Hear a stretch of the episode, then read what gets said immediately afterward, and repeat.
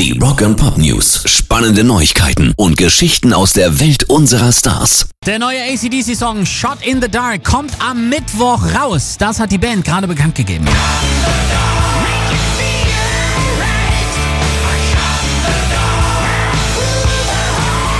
Aber noch bevor er offiziell überhaupt draußen ist, ist er schon in der Werbung zu hören.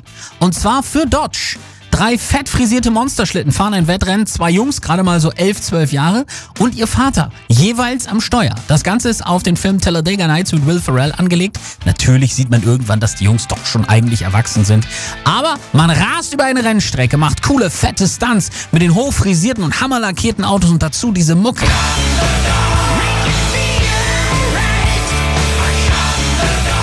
Man sofort im Kopf, oder? Funktioniert einwandfrei. Ich will so eine Karre, ich will Ricky Bobby nochmal sehen und ich will diesen Song endlich ganz hören. Rock and Pop News. Ace Frehley hat endlich den Grund gefunden, warum er bei Kiss Abschiedstournee nicht mitspielen darf. Und es ist natürlich eine Frau.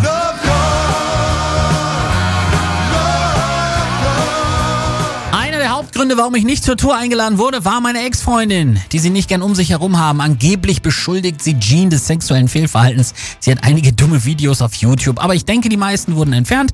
Die Anschuldigungen waren völlig falsch und erfunden. Ich habe ein juristisches Dokument unterschrieben, aus dem hervorgeht, dass ich nichts gesehen habe. Ich glaube, sie hat nur versucht, Paul und Jean das Geld abzuknöpfen. Alles in allem ziemlich peinlich und ziemlich traurig, wenn das wirklich der Grund ist. Pairs Rock and Pop News.